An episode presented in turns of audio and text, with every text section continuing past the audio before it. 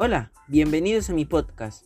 Mi nombre es Miller André Tintaquispe y hoy hablaremos sobre qué es la contaminación y cómo prevenirla. La contaminación se supone la introducción de sustancias u otros elementos físicos en un medio que lo hace inseguro y no apto para ser utilizado. El medio puede ser un ecosistema, un medio físico o un ser vivo. Y la sustancia contaminante puede ser una sustancia química, el sonido, el calor, la luz o la radioactividad. Causas de la contaminación ambiental. Las fuentes antropogénicas de, que generan mayor contaminación ambiental son las siguientes. Tala excesiva de árboles, emisión y vértidos industriales a la atmósfera y la hidrosfera, extracción, procedimiento y refinamiento de combustibles fósiles, petróleo, carbón y gas natural.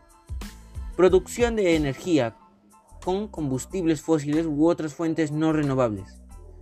Uso excesivo de automóviles. Uso incrementado de plásticos. Liberación de plásticos u objetos no biodegradables en un espacio natural.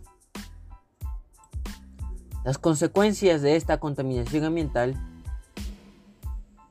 Una de las principales consecuencias de la contaminación ambiental es el calentamiento global también conocido como cambio climático, por el cual la temperatura del planeta va aumentando de manera progresiva, tanto la temperatura atmosférica como de los mares y océanos. La contaminación ambiental supone un riesgo para la salud de los seres vivos, que la habitan los ecosistemas contaminados, incluyendo a los seres humanos. Además, la tala incrementada, la explotación excesiva de los recursos naturales y la emisión de contaminantes al medio ambiente provocan la destrucción del ecosistema. De esa forma, muchas especies de animales y plantas ven como un hábitat natural se va reduciendo cada vez más, pudiendo llegar a provocar incluso su extinción. ¿Qué tipos de contaminación existen? Tal y como pueden ver en la base de la definición de la contaminación, esta puede ser de varios tipos. Contaminación del aire supone la liberación de sustancias en la atmósfera que altera su composición y hace que sea nociva para el hombre, los animales o algunas plantas. Contaminación del agua.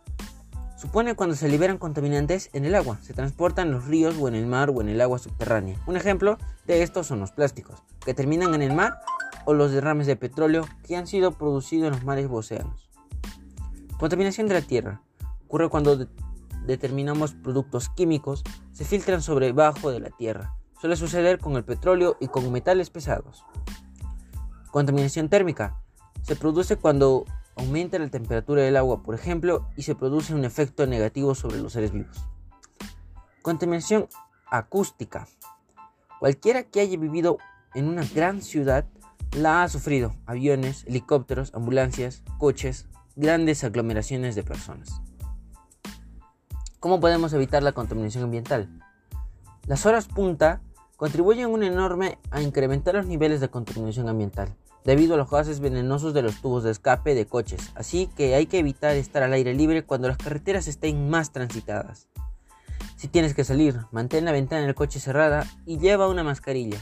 Cuando vayas a la calle, se declaran episodios de alta contaminación en tu zona. Consulta con un médico para que te realice pruebas que detecten cualquier enfermedad que sea particularmente susceptible. Bueno, otras formas de proteger al medio ambiente sería reciclando. También sería hablar con los pobladores para que ya no sigan destruyendo áreas verdes para construcciones de fábricas, para construcciones de casas, de autopistas, de cinemas.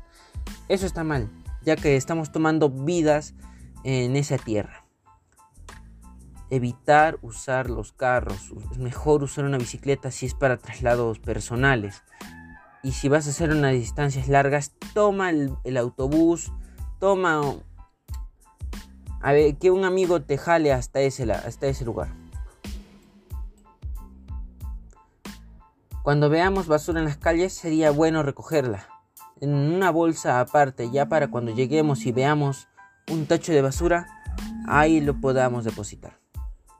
Gracias por estar atentos a mi podcast y yo me despido. Gracias por haber escuchado y hayan tenido tiempo para lograr y comprender el tema que estoy hablando.